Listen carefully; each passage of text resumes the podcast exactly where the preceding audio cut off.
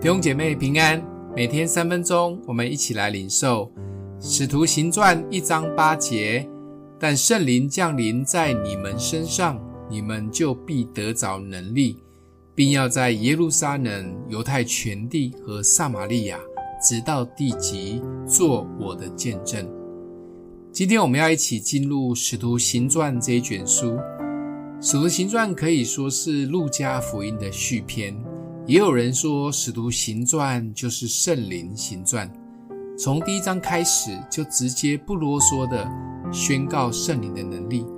其中圣灵总共出现五十七次，在《使徒行传》当中，内容多次提到圣灵各样的大能及工作，有圣灵的洗礼，圣灵加力量，充满，圣灵亲自说话，差遣内住。甚至圣灵直接把人提走，等等，非常的精彩，值得一读再读。而这卷书上半部围绕在耶稣大弟子彼得的身上，下半部更引介了最重要的人物保罗，他如何从迫害基督徒的人到为主舍命的门徒，圣灵的工作如何透过保罗的三次宣教旅程，把福音广传到地极。可以说是新约圣经最精彩的历史书，也对圣灵的大能会有更多的认识。当我们受洗的那一刻，就经历了圣灵的洗，圣灵已经降临在我们身上，圣灵的能力也与我们同在。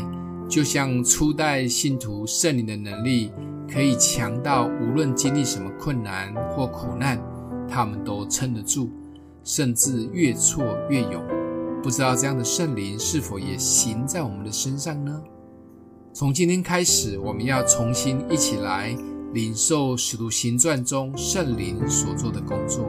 当我们读到有感动的地方，我们就宣告圣灵要再做一次在我们的身上，也透过一次一次圣灵的动工，让我们走到哪里，见证就行到哪里。让我们一起说：圣灵，我需要你。圣灵，我爱你。想一想，最近我们属灵的生命刚强吗？还是软趴趴的？为什么？欢迎留言，我们一起来祷告。爱我们的父，求主的圣灵与我们大大的同在。过去如何运行在门徒的身上，奉主的名宣告，要再做一次在我们的身上。谢谢主，奉耶稣基督的名祷告，祝福你哦。